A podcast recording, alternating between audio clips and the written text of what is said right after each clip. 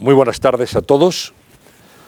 Vamos a comenzar aquí la sesión de la cuestión palpitante, que es, por cierto, la última sesión del curso y que va a abordar una cuestión tan relevante en este momento tan importante cada año en, en, España y en todo el mundo como los incendios forestales. Vamos a hablar de nuevas tendencias del fuego.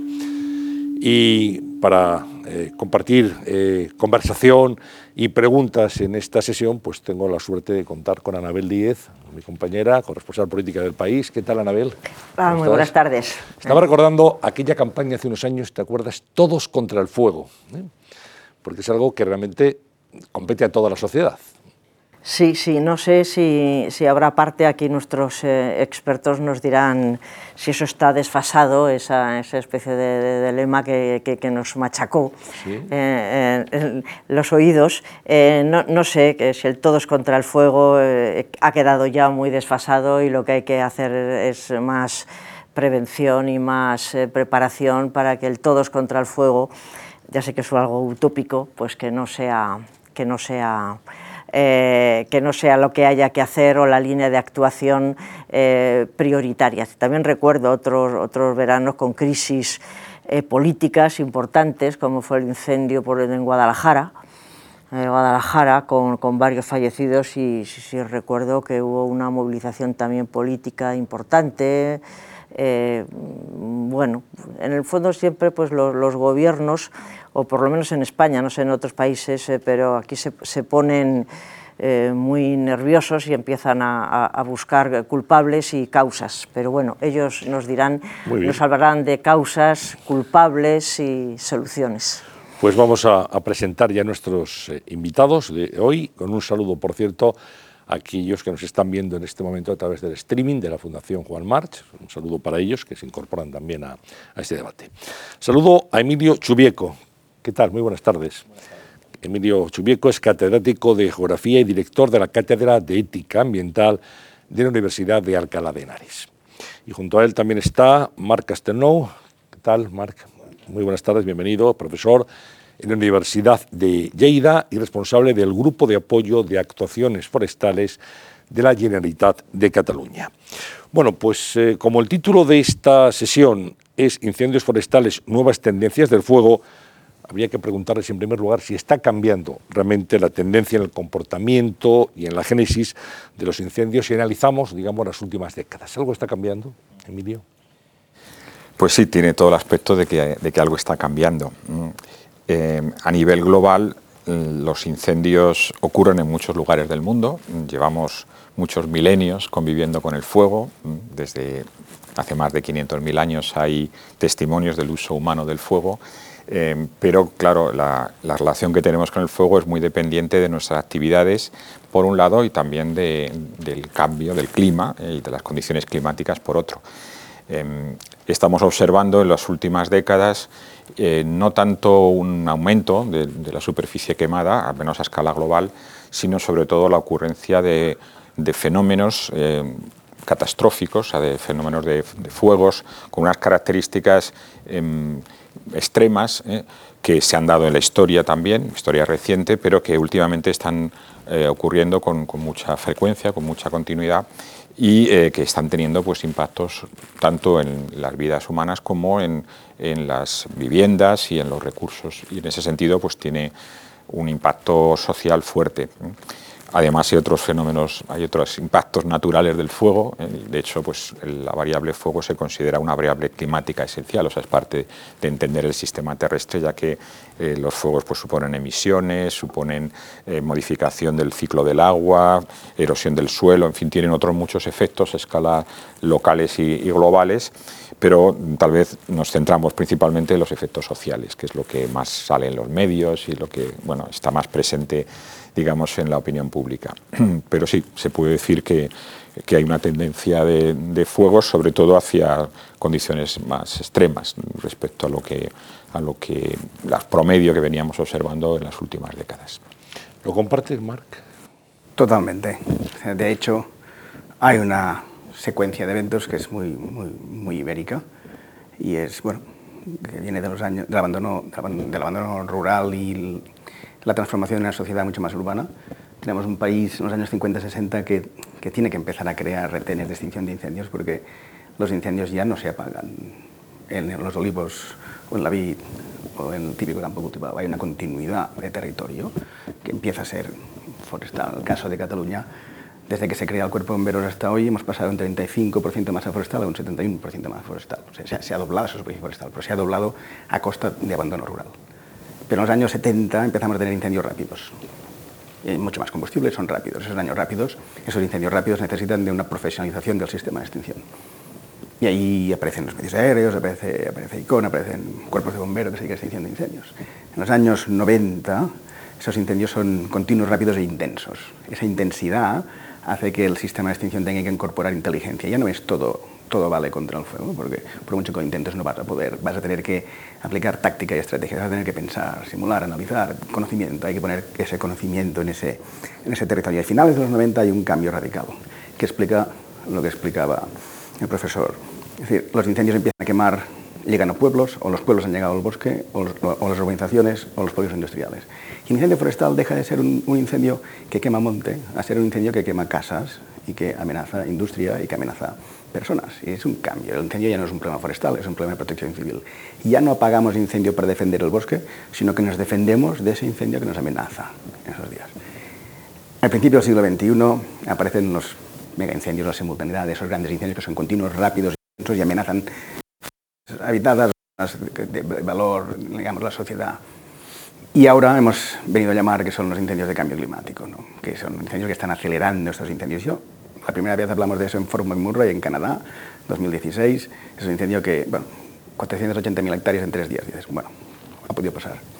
Pero las máquinas Chile, enero del 17, en una noche, 114.000 hectáreas. 8.000 hectáreas hora. es una dimensión radicalmente diferente. Ese mismo año, Pedrao Grande, 64 muertos en un incendio que en una hora quema 18.000 hectáreas. Pero es que en octubre de ese año vemos 274.000 hectáreas en una tarde en Portugal, 14.000 hectáreas hora.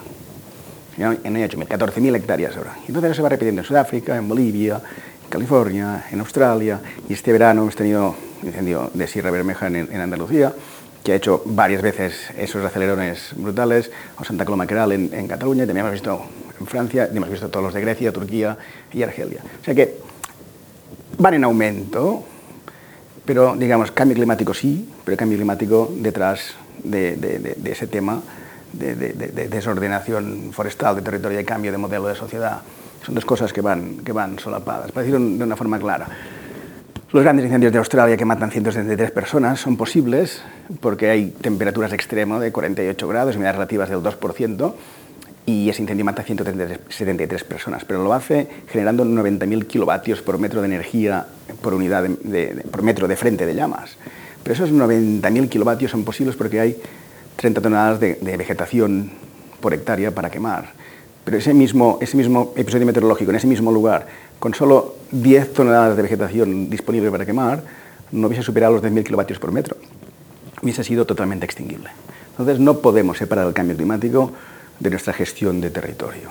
Y eso liga mucho con, con, lo que decíamos de todos contra el fuego. Sí, todos contra el fuego, pero no para apagar las llamas. Las llamas son el síntoma visible del problema que hay detrás de una desestructuración de nuestros paisajes, de, una monotoneidad continua de nuestros paisajes y, también de una falta de, comprensión de la ecología forestal. Y ahí es un poco donde, donde hay también un factor de cambio.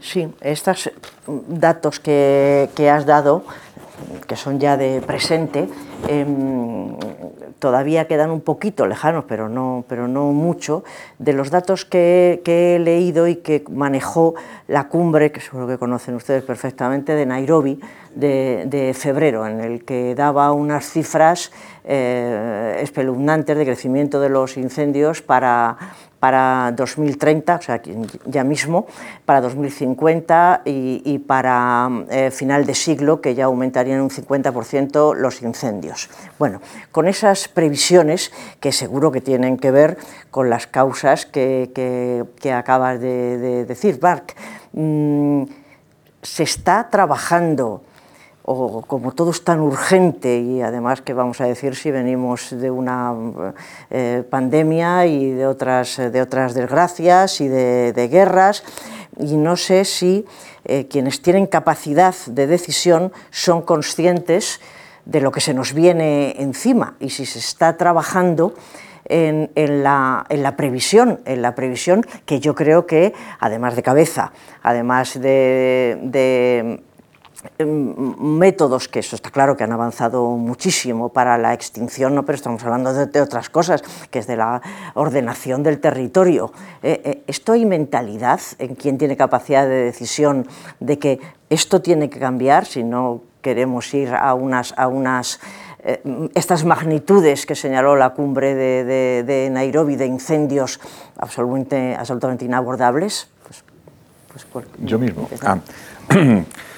Bueno, yo matizaría un poco esto. Mm, la primera cuestión a tener en cuenta es que la mayor parte de lo que se quema en el mundo eh, son quemas controladas, o sea, quemas de, residuos de cosecha y quemas de sabana. O sea, se gestiona la hierba seca. Esto ocurre sobre todo en, en los trópicos secos. ¿eh? En, África, con diferencia, es el continente del mundo en el que más se quema, un 70% de lo que se quema en el mundo aproximadamente se quema en África.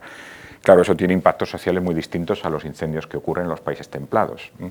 en donde el, principal problema es, como comentaba antes Marc, es la interfase urbano-forestal, o sea, que hay viviendas en lugares forestales y eso tiene tanto riesgo como tener viviendas en lugares que se pueden inundar. Mm, si tú pones una casa en ya en una inundación, pues se te puede inundar la casa. Si la pones cerca de un árbol o de un bosque, mejor dicho, pues se te puede quemar. Esto es un asunto que tiene que ver un poco con la gestión del riesgo y en este sentido la prevención es muy importante. Pero del, del punto de vista global, decir que el cambio climático va a suponer un incremento grande de, la superficie quemada, yo tengo mis dudas sobre esto, porque tiene que ver mucho con la disposición del combustible también. Si hay cambio climático, en algunos lugares va a haber menos combustible porque va a haber más, más, eh, menos humedad, eh, menos precipitación y por tanto va a haber menos productividad de biomasa. Y en, última instancia, mm, nunca hay que olvidar la conexión entre el clima y la actividad humana concreto en África, como digo, es el continente que más se quema, lo que estamos observando es que hay una reducción de la superficie quemada, principalmente porque se está produciendo un trasvase de uso ganadero o de gestión de la sabana, en este caso, hacia el cultivo. Si muchas zonas que, se, que donde el fuego se utiliza para gestionar la hierba empiezan a cultivarse, pues el fuego se utiliza menos. O sea que ahora mismo, al menos con los datos de satélite, que es un tema que, trabajo bastante directamente, no podemos decir que esté subiendo la superficie quemada en el mundo. El gran problema es eh, los incendios extremos y sobre todo los incendios que ocurren en zonas muy cercanas a, viviendas, a donde hay población. Y en este sentido me parece fundamental mejorar los sistemas de prevención. O sea, eh, hemos tenido durante mucho tiempo y todavía sigue siendo un elemento muy importante eh, la inversión en, medios de extinción. No digo que no haya que tenerlos, pero la cultura de prevención debe ser la más importante. Eh, de hecho, ahora mismo hay varios proyectos europeos en marcha en tema de fuegos. Seguramente, en lo que yo conozco al menos, es la época de la historia de los últimos 30 años que más dinero se está poniendo en la Unión Europea para investigación de fuegos y todos ellos tienen que ver con el riesgo. O sea, se dedican mm, más específicamente a la prevención. También hay, obviamente, que investigar en extinción, pero sobre todo hay que cambiar la cultura frente al fuego. No, no, sufráis. yo, vivo del mundo de la extinción, pero el mundo de la extinción lo tenemos muy claro. No queremos más medios. No. No queremos más helicópteros, más aviones, más bomberos. No. Rotundamente no. Y se lo hemos dicho clarísimamente al Parlamento Europeo, no queremos más medios.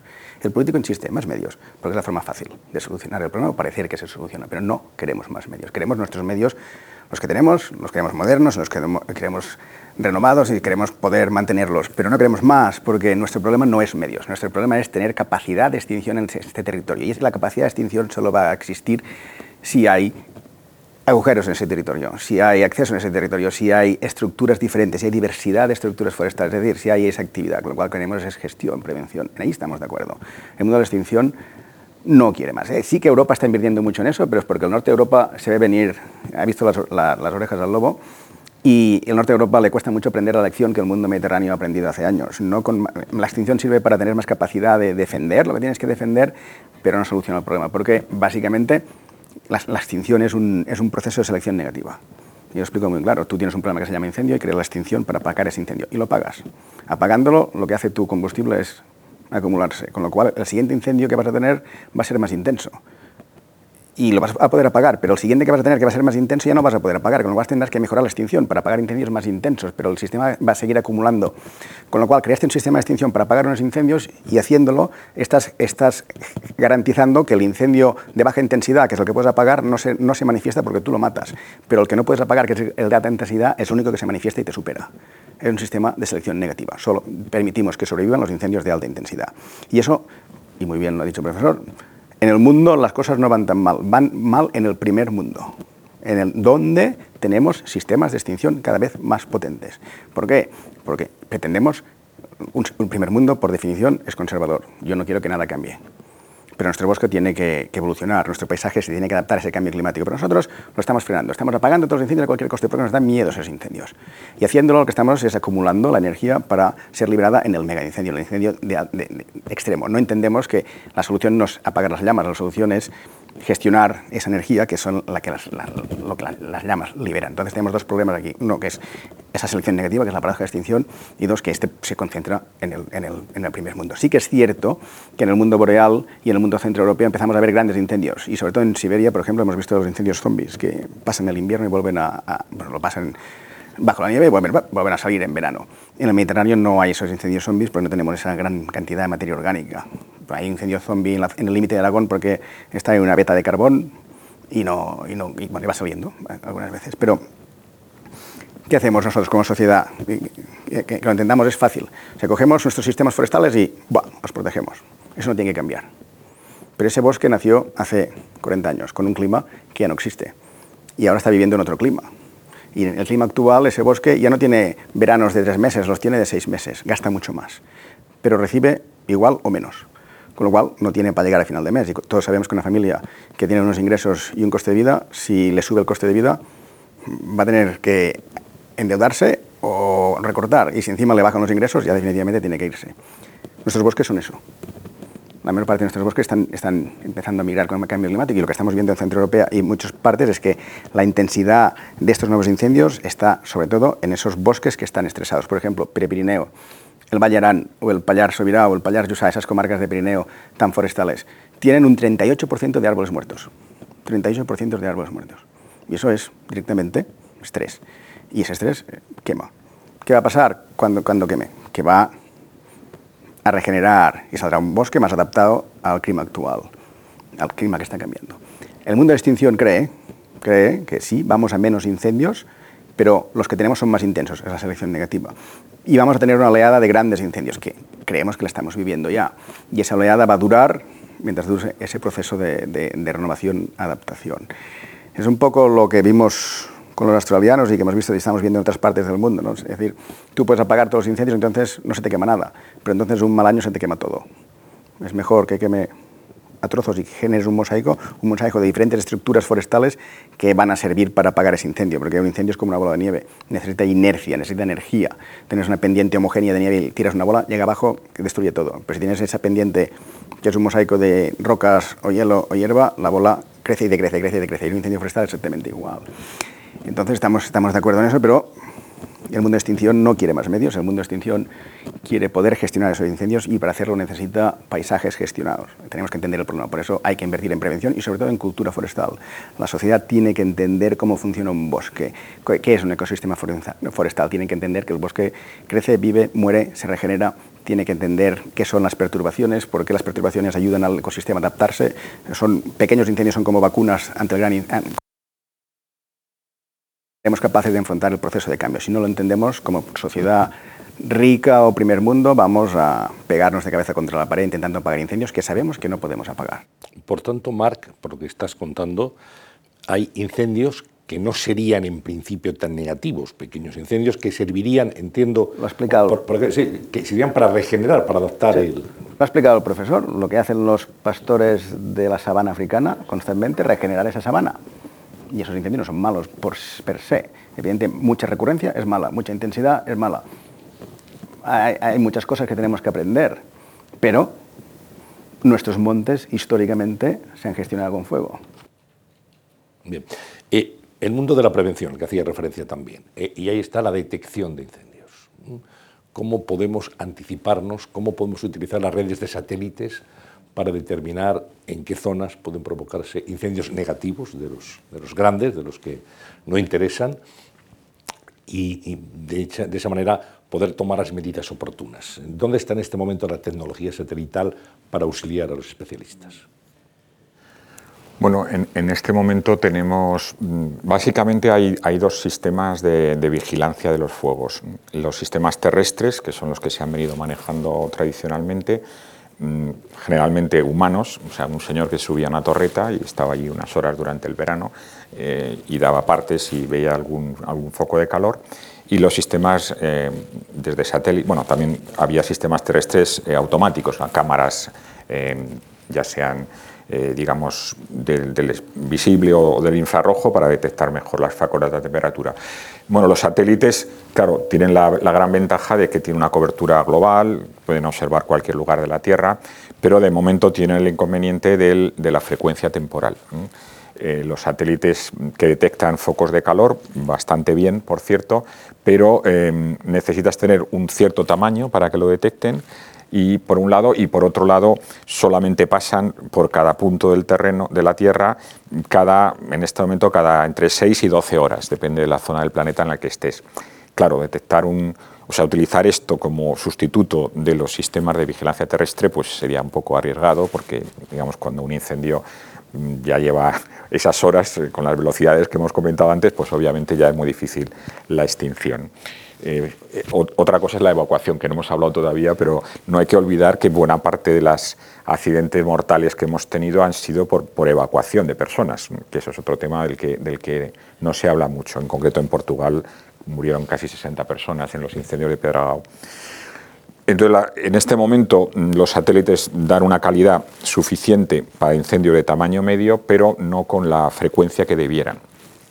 Parece que el Meteosat de tercera generación que la idea es lanzarlo antes del 2024, va a dar imágenes ya de, una mayor calidad que las que da ahora eh, cada 10 minutos. Entonces, si eso es, así, pues yo creo que podremos tener, si no completamente sustituir el sistema terrestre eh, de vigilancia terrestre, pero sería una, una, alternativa ya muy interesante. Luego está todo el asunto de los drones, pero claro, los drones vigilan una zona relativamente pequeña, y bueno, la autonomía es no, no muy grande. Pero vamos, con, un satélite geoestacionario que está siempre mirando al mismo sitio y con, una esa frecuencia temporal, yo creo que de aquí a unos años se va a poder utilizar bastante operativamente para detección, sobre todo eso de incendios mm, de una cierta importancia.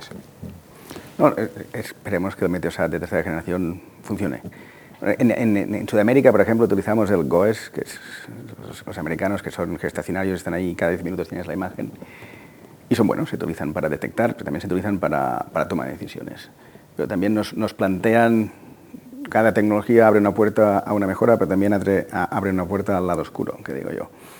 Digamos, nosotros trabajamos como, un, como una mente global en estos momentos. Cuando hay un incendio forestal importante, por ejemplo, Bolivia, Argentina, Chile, pues somos un grupo, somos 27, 28 personas que nos dedicamos a analizar incendios, entonces todos miramos ese incendio, todos damos nuestro análisis. Eso lo hacemos porque una, una, persona, un cerebro toma una decisión o ve unas cosas, pero si sobreponemos la decisión de veintipico personas, vemos muchas más cosas. Vemos la zona donde todos coincidimos, y eso es robusto, eso es lo que va a pasar, y las zonas de divergencia, y eso te da conciencia de situación. ¿Qué no he visto yo, qué ha visto el otro? Te permite ver, ver más cosas. Entonces los sistemas satelitales que están encima del incendio, eh, con esta frecuencia, que van a ir aumentando en resolución, si no hacen los satélites lo harán los pseudosatélites, sino los drones. Eso te permite mejorar mucho la toma de decisiones, mejorar mucho ese, ese, ese, entender ese incendio y tomar decisiones de evacuación o tomar decisiones de ojo a la plantación, ojo a la agricultura, ojo a la inversión, ojo al parque nacional, todas esas cosas. Pero eso también abre la puerta a que hasta ahora, digamos que era el sistema de extinción en el lugar del incendio el que toma las decisiones. Pero esto está abriendo la puerta a que desde fuera del sistema de extinción se tomen decisiones. O sea, aparece el lobby de presión político a la toma de decisiones del incendio, para ir de una forma clara, y me pongo con solo con mi caso, Cataluña. Si tengo un incendio en la Costa Brava, lo hemos mirado, de media, los últimos dos años mandamos siete unidades de extinción. Si el incendio es en la zona de Lérida, de media mandamos 1,2. Es el mismo sistema de extinción.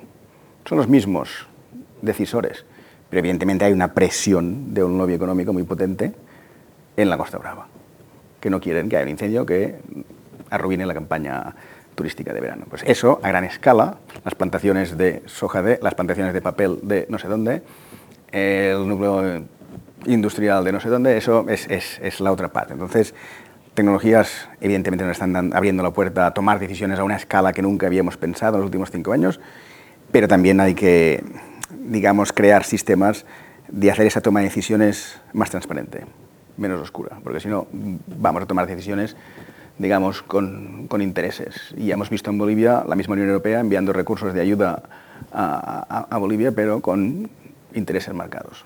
Entonces todo eso es lo que tenemos que, mejorar. Sí, querría hablar de este lado, del lado oscuro que ha mencionado Marc. Eh, Hace mm, ya bastantes años, y para los que habéis estudiado y trabajado tanto en este campo, que se ha sofisticado tanto y que hay detrás hay ciencia, hay tecnología, hay mucho conocimiento, pero hace unos años se despachaba el asunto con son los locos, fundamentalmente se asociaba a pobre Galicia con que había una determinada idiosincrasia eh, que les llevaba a la irresistible eh, fuerza eh, para provocar fuegos. Bueno, después en los lobbies económicos eh, hubo leyes en las que se, prohibió, se, prohibía construir en zonas que se hubieran quemado, todo eso. Pero supongo que ese lado oscuro se ha sustituido por algo también más sofisticado, o quizá menos claro o más claro. Quizá es que también los medios de comunicación no hemos denunciado suficientemente pues, lo que acabas de contar, de la diferencia entre los recursos que se mandan a la Costa Brava y los que se mandan a, a, Lleida, por, eh, por ejemplo de los lados oscuros. ¿eh? eh los, científicos, los profesores, los académicos, los que estáis sobre el terreno, ¿Qué pensáis al, respecto? En, el ladito, que, que, que, paráis un poco, que paráis un poco del pensamiento. Eh, eh, Emilio, por favor. Pues la verdad es que de, del tema ese yo tengo, soy un poco crítico con, con la opinión popular, porque hay, eh, me acuerdo incluso un chiste de Forges, pero bueno, eh, que trataba sobre este asunto concretamente, pero es que es una percepción muy extendida, que los fuegos se son de origen humano porque la gente quiere urbanizar, ¿no? porque la gente quiere destruir el bosque para urbanizar. Pero si nos fiamos de los datos, de los partes que viene recolectando el antiguo ICONA y ahora la Dirección General de, de Medio Natural, la que, realiza la estadística de fuegos, en este caso recibiendo información de las comunidades autónomas, en la causalidad, ese tipo de causas es prácticamente eh, despreciable. O sea, en este país la mayor parte de los fuegos de origen humano son consecuencia o bien de accidentes, de negligencias, eh, o bien, bueno, los accidentes, digamos, los incendios provocados, esto lo, eh, me sale la palabra en inglés, pero arson, ¿no? Eh, los incendios, mm, digamos, malintencionados, eh, tienen causas que pueden ser muy variadas. Me acuerdo, bueno, Marc seguramente lo conocerá mejor, pero un incendio que quemó 40.000 hectáreas en Cataluña, que el origen fue que, que, un paisano se había molestado mucho porque su novia le había abandonado y se ponía a quemar el campo del, del padre de la novia, ¿no? 40.000 hectáreas en Solsona, me parece recordar, ¿no? O sea, las causas son muy variadas de los fuegos, porque los seres humanos somos muy variados, ¿no? muy distintos. En Portugal han detectado, han, han, conseguido, no sé muy bien cómo lo han hecho, pero han, han conseguido detener a un señor ingeniero de telecomunicaciones que tenía montado un sistema en el campo para activar incendios por control remoto, o sea, para activar sistemas incendiarios y crear incendios. Dice, o sea, que no es un señor que está pirado sí, y que, sí, sí, se había dedicado, que tiene ¿no? problemas, no, no. Había tecnología. ¿eh? Había tecnología detrás. Dices, bueno, es curioso, ¿no? O sea, es muy llamativo.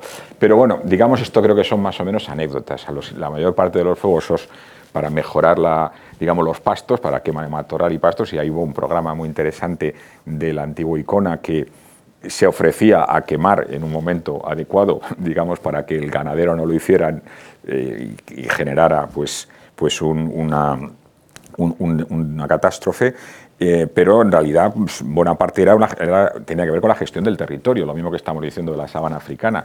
Claro, ahora se ha abandonado buena parte de esa ganadería extensiva, con lo cual ahora esos incendios ya no ocurren. Y ahora tenemos el problema contrario, que es que como el ganado no se come, no se come el combustible, pues hay más combustible, la continuidad que decíamos antes. ¿no? O sea, la, al final el elemento social es, es, fundamental. Yo llevo bastantes años yendo a congresos de incendios forestales y hay muy pocos eh, trabajos eh, sobre sociología del fuego. Es curioso, ¿no? O sea, todos reconocemos que el 95% de los fuegos son de origen humano, aunque el 5% de origen rayo es muy importante, o sea, eh, quema mucho más que un 5%, pero los incendios de rayo ocurren en zonas de difícil acceso y a veces con tormentas secas, en fin, bueno, no quiero entenderme con ello, pero la, la cuestión que ese 95% no le dedicamos el tiempo suficiente a, a entender por qué y a entender cómo reacciona la población frente a eso, qué percepción tienen del riesgo. Es la misma percepción los que viven allí que los que van de vacaciones a las zonas rurales, por ejemplo. Cómo se comportan, esto que comentaba antes, murieron 60 personas en Portugal porque intentaron evacuar, se intentaron salir en una situación de evacuación muy un poco desastrosa, parece ser, y murieron en la carretera, o sea, les pasó el fuego por encima. Entonces, todo eso, claro, requiere una, actuación sobre el factor humano del, fuego, de los incendios, que está por hacerse. O sea, yo estoy muy de acuerdo con que tenemos que entender mejor la ecología del fuego, pero tenemos que explicarla mejor al ciudadano de a pie, al que vive en esos lugares. ¿Qué hacer? A lo mejor en algunos casos es mejor que se quede en su casa y que no salga.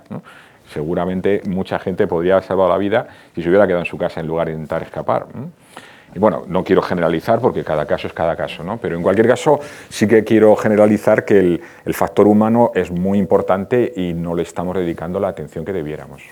En eso estamos, estamos de acuerdo, el factor humano es básico y, básicamente los incendios de rayo están ahí y si eliminamos todo el factor humano todavía vamos a tener incendios, incendios de rayo, pero hay, es, más el accidente que no la causalidad. El, el, lado oscuro es más en el lado este de, de la presión del lobby. Pongo un ejemplo fácil de un pleito que, que, perdimos nosotros. Incendio en Vallirana, al lado de Barcelona, 2013, julio 2013. ¿no? Un incendio que está amenazando las, las casas de una organización, una organización de mucho dinero, porque son los, los hills de Barcelona, que digo yo.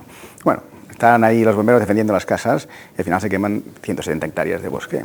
Hasta aquí todo normal, hemos salvado la urbanización.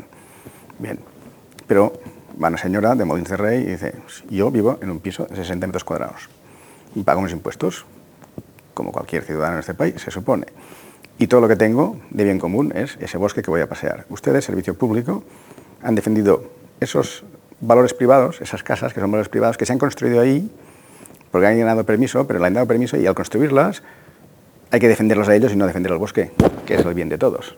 Entonces, que me expliquen, porque eso está siendo más que un servicio público de extinción de incendio, empieza a ser ya un servicio casi privado del que más tiene. Y, lo perdimos. Y, ese es el lobby. O sea, ¿Cómo decidimos? Cuando el presidente de la, comunidad autónoma te llama y dice, hay que defender el parque natural. Y dices, no, no, yo quiero defender el, el flanco izquierdo que se va a ir a quemar todas esas granjas. Y a esas señoras quemamos su bosque, que el 50% de su explotación es, bosque y el otro 50% es el que cultivan, los señores se van a la ruina. El parque natural va a regenerar, no le pasa nada, no, pero yo voy a perder votos si se quema el parque natural. Cuidado. O sea, hay que ser mucho más transparente en esa toma de decisiones. Y la tecnología nos abre la capacidad de tomar decisiones mucho más rápido y con mucha más robustez, digamos, pero eh, hay que mejorar esa, tecnología para que esa toma de decisiones sea transparente, o sea, que se pueda decidir, que esté claro lo que se va a decidir. Y en este momento estamos llegando a un punto que es básico y es un mundo de extinción, está entrando en el mundo ese social, en ese factor humano que llamamos. Entonces nosotros, con la tecnología que tenemos ahora, yo ya sé qué incendio voy a tener si incendio empieza aquí, yo sé qué incendio voy a tener. No tengo que esperar a que, me llamen, hay un incendio en tal sitio, ir, ver qué está haciendo el incendio, dónde me pongo, qué hago. No, no, no. si yo he considerado ese caso, yo ya sé qué va a pasar. ¿Qué, me va a plantear el incendio? ¿Qué reto me va a plantear? ¿Voy a poder no voy a poder? Eso ya lo sé. Entonces eso se puede, en tiempo de paz, se pueden tomar esas decisiones de forma que la sociedad y el cuerpo de extinción puedan firmar un contrato donde diga, si pasa esto, vamos a defender esto sí, esto no. Porque si defendemos esto, no vamos a poder defender esto y aquello. Y eso es más importante que eso. Si queréis que defendamos esto y lo otro, entonces hay que gestionar aquí. Si no se gestiona aquí, no podemos hacer y haremos eso otro. Estas decisiones no hay que dejarlas en incertidumbre de último momento. En ese momento ya hay tecnología para hacerlo, para dejarlo explicado planificado. Entonces podemos ser mucho más transparentes y ahí es donde tenemos que ir. Eso implica socializar el riesgo, que todo el mundo sepa dónde vivimos y que si tú tomas una decisión, ¿cuál es la consecuencia de la decisión? Tú no puedes vivir en este mundo tomando la decisión y diciendo, bueno, y si pasa algo, ya vendrán los bomberos. No, el bombero ya sabe lo que puede hacer y lo que no puede hacer, con lo cual tienes que saber dónde está el límite. Y ahí es un nuevo juego que se está viendo, una nueva partida. Sí, yo hablando del factor humano me gustaría volver a algo que se ha apuntado ya, que es la evacuación, ¿no? porque al final hablamos de daños materiales, daños en el bosque, y daños personales también. a lo mejor es, es, preferible no salir de casa que no aventurarse a, salir del incendio porque te puede pasar por encima, la gente desorientada no sabe. ¿Hay auténticos especialistas en evacuaciones en este momento. Eh, ¿Tienen autoridad? Eh, ¿Hay divulgación em, adecuada para evitar tragedias personales? Yo casi te cedería a ti esa parte, que es hay, hay, experiencia. Hay muchos problemas. El hecho es que somos muchos, vivimos muy apelotonados y cuando queremos irnos queremos ir todos a la vez. Entonces, ¿Pero quién manda ahí? ¿Quién es el que El sistema de extinción te va a recomendar que te quedes en casa. Esto no es Estados Unidos, nuestras casas resisten el, paso del incendio y tenemos que entender que va a pasar el incendio, nuestra casa se puede encender, pero yo voy a, vivir, a sobrevivir dentro, entonces voy a salir. En España la mayor parte de muertes que hemos tenido es gente saliendo de casa. En Sant Llorenç Savall o en, o en Vespella de Gaià, eso es 2003 o 95 en Cataluña, son dos familias de cinco miembros muertos a 30 metros y 90 metros de su casa y su casa intacta. Entonces, básicamente la gente tiene miedo se va. La gente tiene que saber que en la casa va a estar relativamente seguro, va a pasar miedo, va a pasar de todo, pero va a estar bien.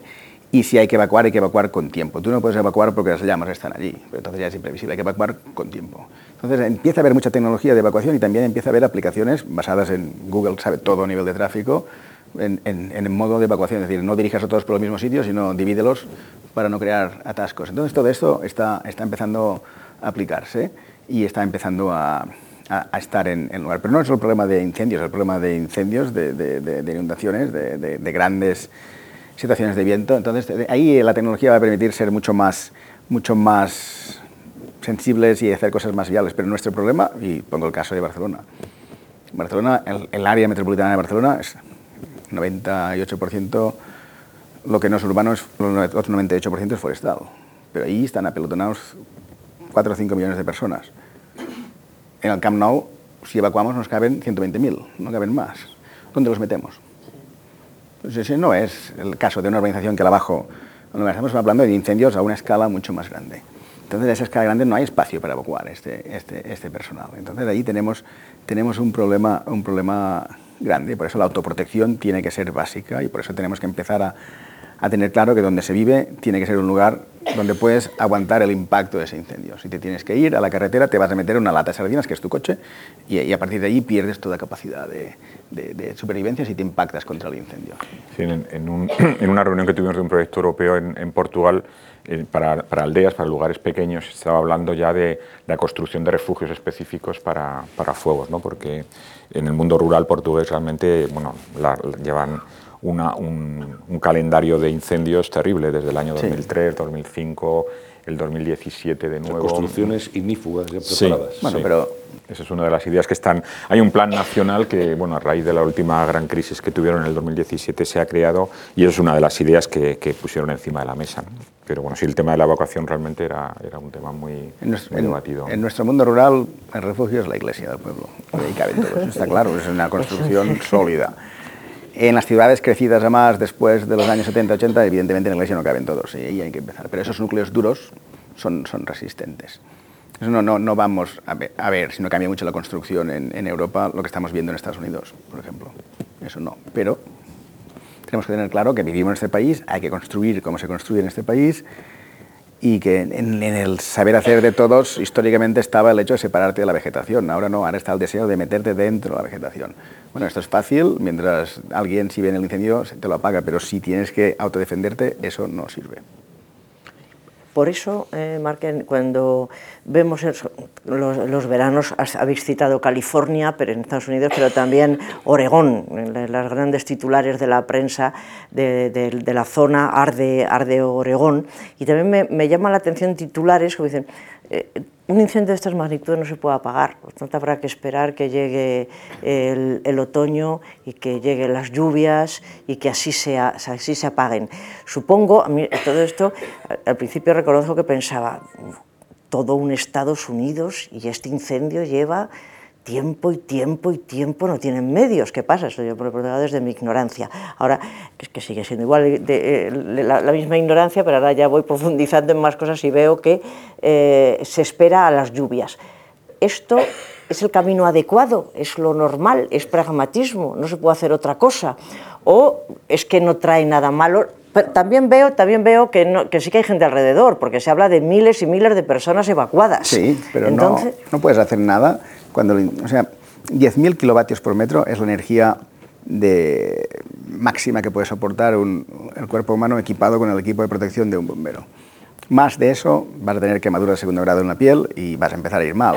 Entonces, si tus incendios están emitiendo 60, 80, 90, 120 mil kilovatios por metro, tú no puedes con ese, incendio. Y, la verdad es que tienes que esperar a que las condiciones mejoren o que él entre en una zona compleja o hacerle girar sobre sí mismo. Bueno, hay, hay maniobras complejas, pero, pero al final el tema es que cuando tienes un paisaje tan continuo, tienes un paisaje tan cargado de combustible porque lo has protegido, no lo has gestionado, etcétera, etcétera, y, y encima tienes gran cantidad de gente viviendo alrededor, tienes que defender a esa gente y el incendio no, no, puedes estar por él. Y encima, cuando intentas hacer algo con él, no puedes, tienes que jugar a, a, hacerle, hacerle trampas a ese incendio. Entonces eso es complejo. Y, el territorio ibérico es uno, España es de una forma, el territorio americano es hace, el oeste hace 150 años que se pusieron allí, pero digamos que no, no lo han dominado todo. Entonces eso es mucho más, mucho más grande, pero nosotros ya estamos empezando a ver incendios de este calibre en, aquí.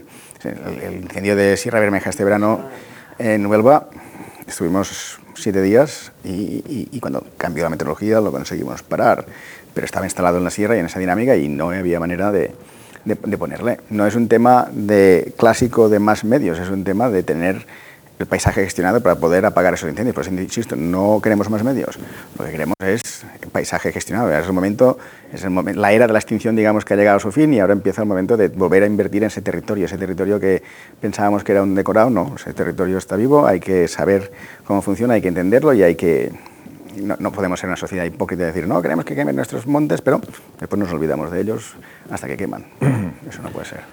De todas maneras, creo que, que es interesante también recordar eh, que junto a estos incendios catastróficos las tendencias promedio, al menos en España, son bastante, bastante razonables, digamos, bastante buenas si comparamos con, con el periodo previo. Eh, nosotros tuvimos más de 400.000 hectáreas en el 78, en el 82, en el 85, en el 94 y en este, lo que va de siglo, no hemos pasado de 200 y poco mil hectáreas. ¿no? O sea que ese, de momento nos estamos librando de... Tiene, han tenido tiene... Grecia, ha tenido Italia, ha tenido Turquía, pero de momento nos estamos librando. Hemos tenido sucesos específicos. Sí, pero tenemos pero... Doble, doble, lectura de eso. Mm. Como mínimo, lo que estamos ahí recibiendo el impacto de las llamas, lo hemos visto claro. Nosotros de media teníamos incendios que iban a 500, 600 metros hora, ahora nuestro incendio medio va a 1,8 2,1 kilómetros por hora. O sea, ya son mucho más rápidos de lo que eran. Con lo cual siempre estamos al límite jugando con ellos. Y ahora lo que nos estamos planteando, y de hecho es un escenario que está encima de la mesa, es que antes teníamos campañas que quemaban 400.000 hectáreas, pero ahora España tiene la capacidad de tener incendios de 400.000 hectáreas. Es algo nunca imaginado en este, en este país. Pero tú coges el, pre, prepirineo aragonés y el prepirineo catalán, te lo miras y dices, desde los tiempos de Escipión, que lo quemó todo para buscar metales, aquí no había habido la continuidad que hay ahora. Es un desierto a nivel de, de, de, de falta de, mosaico para, para, cortar esos incendios. Y aparte es ese bosque que está estresado a nivel climático, que 38% de los árboles muertos, con lo cual hemos tenido suerte, lo hemos hecho bien y eso es un poco lo que digo a mi, a mi, a mi consejero. ¿eh? Dice, vamos muy bien, hemos reducido los días los días malos de incendios. Cada incendio que tenemos no se nos queman 10.000 hectáreas día, se nos queman 1.000 hectáreas día y tenemos menos incendios que nunca. Vamos, perfecto. Eres un exagerado. De hecho, me llaman Nostradamus ahí en Cataluña. Que mira, ya está, ya la que se va a quemar todo. No, no.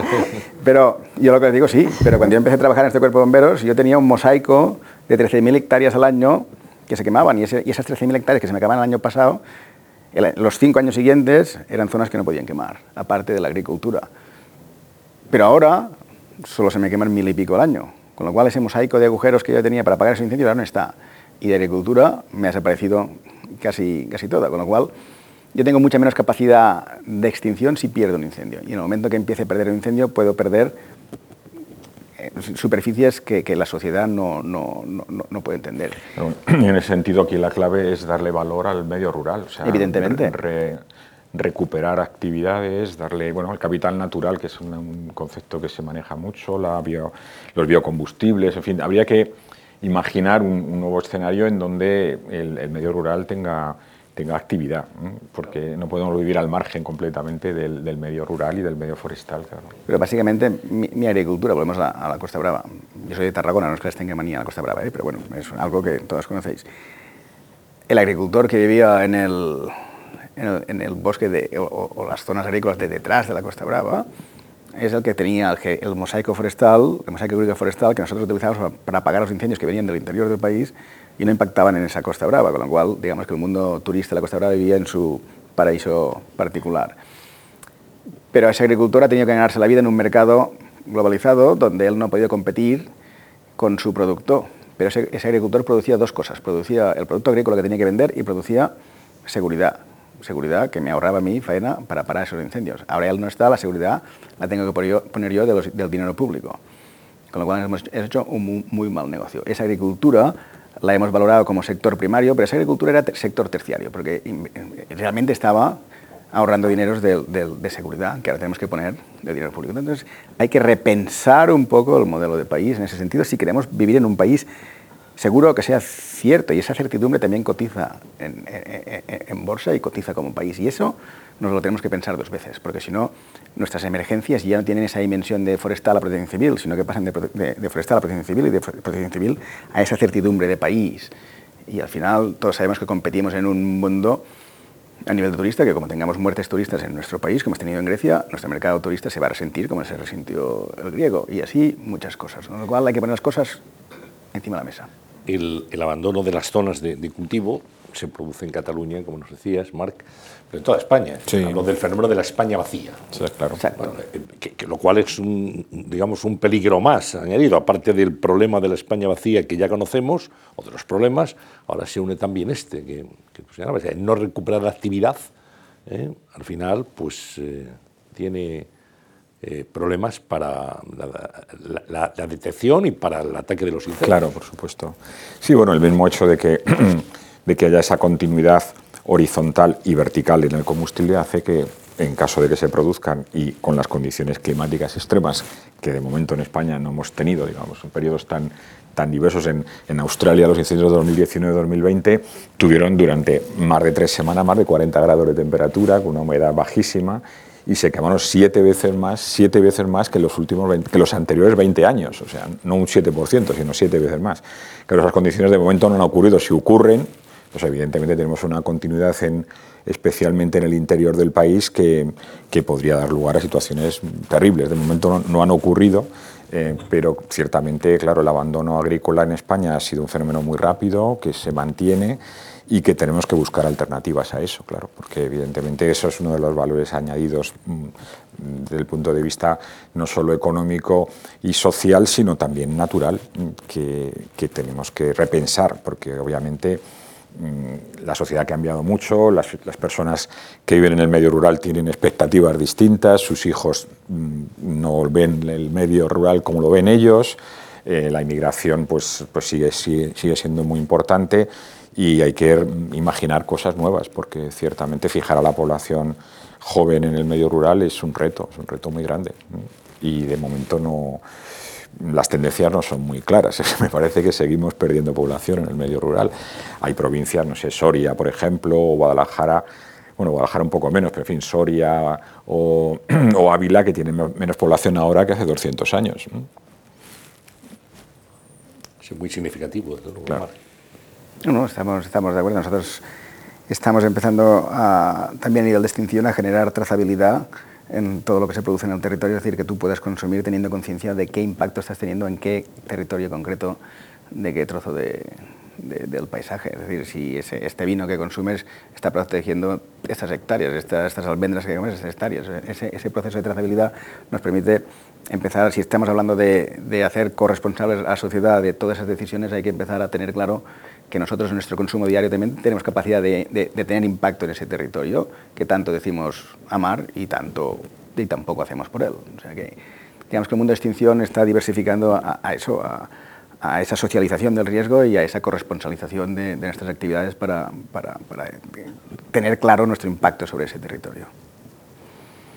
Sí, Emilio es catedrático de la Universidad de Alcalá director de la cátedra de, la cátedra de Ética eh, ambiental. Mm, cuando empiezas el primer día de, el primer día de clase y, eh, a, tus alumnos, ¿en qué empleas? ¿Qué les dices? Los tres, cuatro primeros eh, minutos. Y luego le voy a decir lo mismo a, Mark en su, en su faceta cuando llega un nuevo, un nuevo equipo. Bueno, yo no, les doy la asignatura de incendios forestales. Eh, les doy, entre otras, les doy una asignatura de ética ambiental, que es una, asignatura eh, transversal que eligen no solo chicos de ambientales. a eso me refería, a la ética ambiental. A la ética ambiental.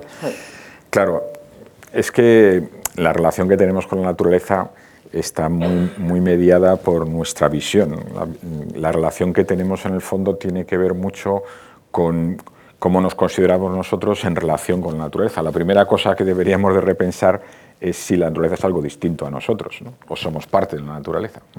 Porque eh, yo creo que eh, dentro de lo que podemos llamar la modernidad, uno de los grandes problemas que ha tenido la modernidad es alejarnos del entorno natural, dejar de considerarnos parte de la naturaleza, em, artificializarnos de alguna manera, alienarnos de la naturaleza. Y eso tiene consecuencias muy concretas. La valoración que estamos hablando antes del, mundo rural, en el fondo, em, tiene detrás una filosofía de pensar que lo urbano, ¿eh? Eh, urbano, chivitas, civilizado. ¿no? Somos civilizados porque vivimos en ciudades, frente a los que no viven en ciudades. ¿eh? Em, claro, todo ese, todo ese planteamiento pues, acaba mm, concretándose en muchas cosas, ¿no? en planes de desarrollo, en acciones, en inversiones, en votos, en muchas cosas se acaba concretando. Pero ciertamente, claro, si queremos atacar el cambio climático, los problemas de biodiversidad, el agua, en fin, otros grandes problemas ambientales, tenemos que empezar replanteándonos nuestra relación con la naturaleza y qué nos lleva, eh, qué nos debería llevar a cambiar esa relación, cuáles son nuestras prioridades em, como seres humanos. Yo creo que el, COVID en ese sentido nos ha hecho repensar muchas cosas, cosas que pensábamos que eran imprescindibles, pues ahora vemos que, eh, que hay otras mucho más importantes que tenemos que cuidar más cuidarlas y cuidarnos nosotros en primer lugar, ¿no? cuidar nuestras familias, nuestros entornos. Entonces me parece a mí que eh, la ética ambiental en este sentido nos, lleva a, introducir más, de manera más, más, protagonista el factor humano en la gestión de la naturaleza y, em, y en función de los valores que están detrás de esa relación con la naturaleza, pues vamos a, cambiar nuestras prioridades. A mí me parece muy importante esto. Tomarnos en serio el cuidado del ambiente, en el fondo replantear nuestras, nuestras prioridades vitales. ¿Qué les dices, Marc? Básicamente... profesor también, doble faceta. Bueno, pero a, los bomberos también, sobre todo, les explicamos el hecho de que, de que entiendan que, que no estamos defendiendo nada. Es decir, todos nos planteamos el reto del cambio climático, los incendios, como defender nuestros bosques. Digo, no, no, aquí no estamos defendiendo nada, porque básicamente las decisiones que tomamos no tienen ningún impacto sobre, sobre el pasado y, ni, sobre lo que nos llega del pasado, lo que tiene es impacto sobre lo que vamos a tener mañana. Es decir, cuando tú vas por el paisaje, yo llevo 33 años apagando incendios en Cataluña, veo el paisaje y las diferentes estructuras forestales que hay, muchas de ellas son consecuencias de las decisiones que, que, yo mismo he tomado a lo largo de esos 33 años. Con lo cual, tienen que ser conscientes que no están en un proceso defensivo, están en un proceso creativo. Sus decisiones van a crear el paisaje de mañana. Con lo cual, más que una condena, estamos viviendo una oportunidad en tomar decisiones que conformen el paisaje que tendremos mañana y, por tanto, qué tipo de emergencias, qué tipo de situaciones, qué tipo de sociedad o qué tipo de bosques tendremos mañana. Con lo cual, hay que superar los miedos y hay que ser valientes de tomar decisiones, porque es un momento creativo, es un, regalo que nos ha caído y, por tanto, pues les felicito, les animo a que agarren el toro por los cuernos y, y tiren. Bueno, una vez conocidos con los mensajes en los primeros minutos, digamos, eh, me gustaría, por hacer un poquito de pedagogía, cuando nos decías, Marc, bueno, cuando hay un incendio nos llaman y vamos allí muchos, y en fin, de, muy diversos lugares, eh, y organizaciones e instituciones, eh, ¿qué es lo que hacéis exactamente? ¿Cómo se trabaja sobre el terreno cuando se llega a un incendio importante? ¿Cuáles son los primeros parámetros que hay que trazar y que los que no somos expertos desconocemos absolutamente? Bueno, hay, muchos parámetros, pero se puede simplificar en, conceptos básicos.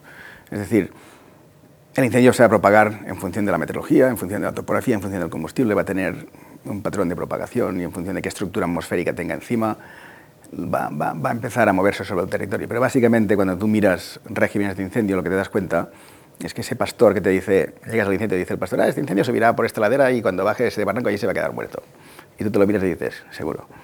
Y sí, sí, el fuego hace eso. Sí, señor, lo ha visto muchas veces. Entonces, a igualdad de situación meteorológica y, morfología de terreno, el, patrón de propagación del incendio va a ser el mismo.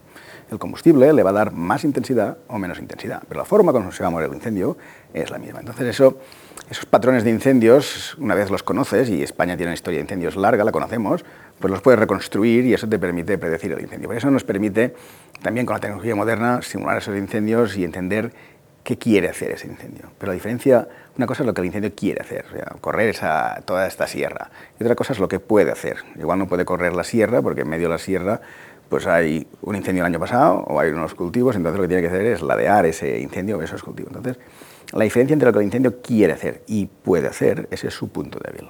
Y su punto débil es nuestro punto fuerte, es donde es nuestro objetivo táctico. Entonces, cuando llegas a un incendio, lo primero que haces es establecer ese potencial de qué es lo que el incendio quiere hacer y buscar exactamente cómo va a poder hacerlo.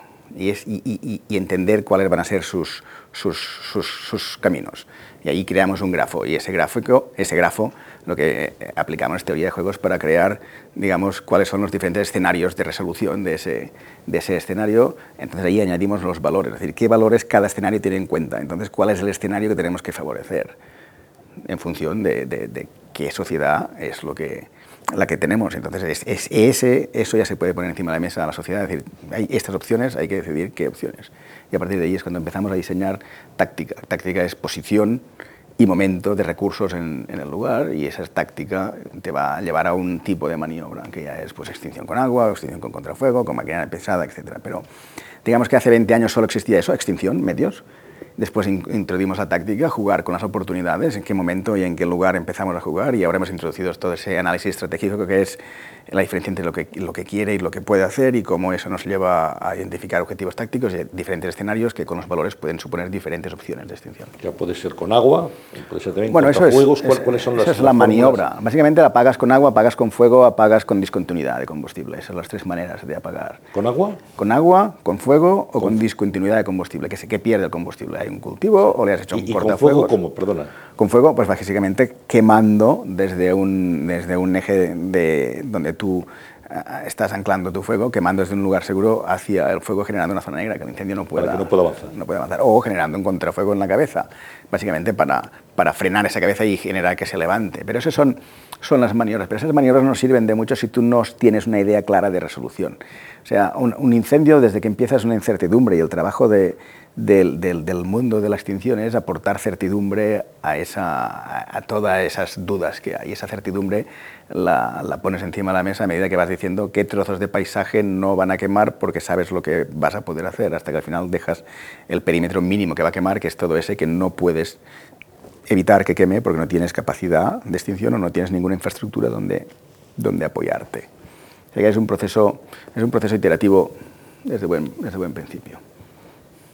Sí, iba, iba mm, a, los dos también a, pediros que establecierais alguna diferencia, si la hay, en la manera de, afrontar el, fuego, si hay una manera mm, europea, otra mm, norteamericana, anglosajona, eh, si tenemos que, hablábamos antes eh, fuera de micrófono de otros temas, que autoflagelarnos, primero como españoles y luego como europeos, o estamos ahí en la media y vamos capeando como podemos el, fuego? Gran pregunta, ¿eh? ¿Mm? Bueno.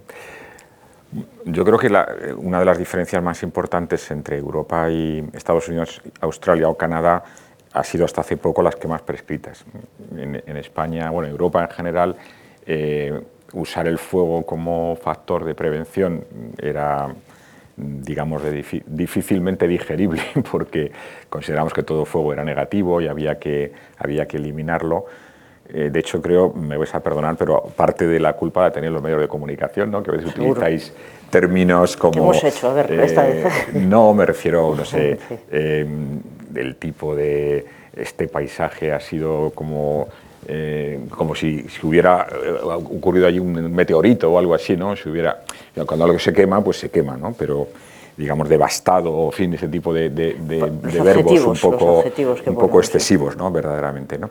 Eh, cuando un incendio se quema, bueno, pues luego se regenera generalmente, ¿no? salvo que se queme muy frecuentemente, en cuyo caso es muy difícil que se regenere, pero vamos, lo normal es que un incendio, todos los, los paisajes mediterráneos tienen fuego, o sea que históricamente han sido quemados. ¿En cuántos años se regenera? Depende del tipo de vegetación que tengas, ¿no? Pues los ciclos de recurrencia pueden estar entre, no sé, entre 25 y 100 años, dependiendo del tipo de vegetación. Pero vamos, que la, vegetación mediterránea, por definición, eh, convive con el fuego, o sea, es parte del fuego. Y en general la mayor parte de la vegetación del mundo, el bosque boreal también. Tal vez la excepción sería el bosque tropical lluvioso, que es muy sensible al fuego. Cuando se introduce el fuego para deforestar, que esto ocurre bastante en las zonas de expansión agrícola, del Amazonas o de la cuenca del Congo, ahí sí que los daños son mucho más severos, pero bueno, la vegetación nuestra generalmente se regenera. Entonces, esa, esa imagen tan negativa de, los fuegos hace que las quemas prescritas pues hayan sido, digamos, difícilmente aceptables. Ahora yo creo que es más común que se haga, pero en algunas, yo no sé, esto sabrá mejor Marc, ¿no? No, no todas las comunidades autónomas hacen este tipo de ejercicios. Em, y hasta cierto punto, bueno, la otra cuestión sería hasta qué punto ahora mismo, con las nuevas tendencias de los grandes incendios, esas quemas son en la práctica em, suficientemente, em, eh, digamos, adecuadas para, para que esos grandes incendios no se extiendan. De hecho, me comentaba un colega australiano que en estos grandes incendios que hubo en el 2019-2020, el, invierno último, no hubo gran diferencia entre las zonas que se habían quemado previamente y las que no. O sea, claro, cuando un, incendio a lo mejor puede mm, provocar, pues, pues em, eh, no sé, piñas ardiendo a dos o tres kilómetros de distancia, pues ni cortafuegos, ni, ni, casi nada, ¿no? Y las quemas prescritas, hombre, para incendios normales, pues evidentemente pueden ser un, una buena solución, aunque bueno, también es el problema de la calidad del aire, que empieza a ser en algunas regiones también eh, un, asunto. Pero bueno, yo diría, no tanto en la extinción, porque no conozco bien como Marc, pero en lo que es, eh, digamos, al uso del fuego como mecanismo de, de prevención, en Europa las quemas prescritas son mucho más recientes y son más debatidas de lo que han sido en estos otros países. Bueno, en las quemas prescritas el uso del fuego en general es la diferencia, pero tiene, tiene matices, digamos. Europa prohibió el uso del fuego cuando el bosque pasó de ser un productor de subproductos, en forma de pastos, frutos, caza, etcétera, a ser el producto, madera para, para, la industria. Entonces ahí el uso tradicional del fuego se empezó a ver, a ver mal.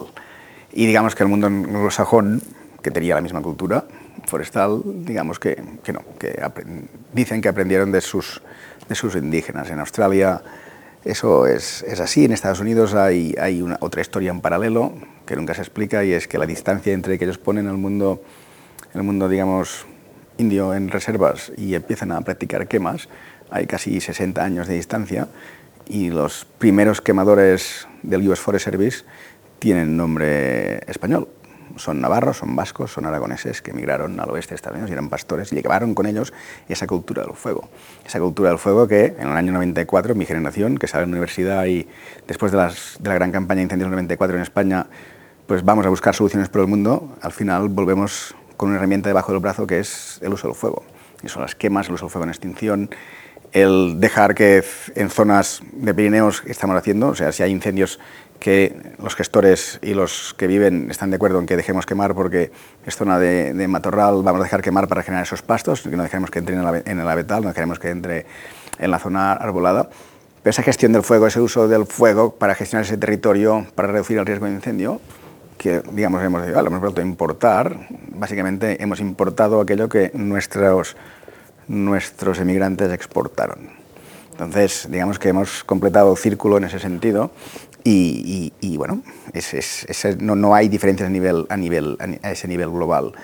Y a nivel de extinción, España tiene el gran defecto que tenemos, digamos, reinos de taifas en extinción, cada comunidad autónoma hace su sistema y esos reinos de taifas, digamos, que han generado diversidad que ha servido para tener muchos puntos de vista mirando al mismo, al mismo problema, lo cual a largo plazo ha sido una, una bendición porque realmente los niveles de, de, análisis, de comprensión y de diferentes puntos de vista de abordar el problema nos han permitido mejorar mucho Y en este momento somos, somos una potencia mundial en exportar conocimiento de, incendios, especialmente a Europa y también al otro lado de, del Atlántico. Con lo cual, en esto no estamos mal, estamos bien. No sé si es bueno o malo, pero como mínimo los años que hemos pasado hemos sacado provecho en ese sentido.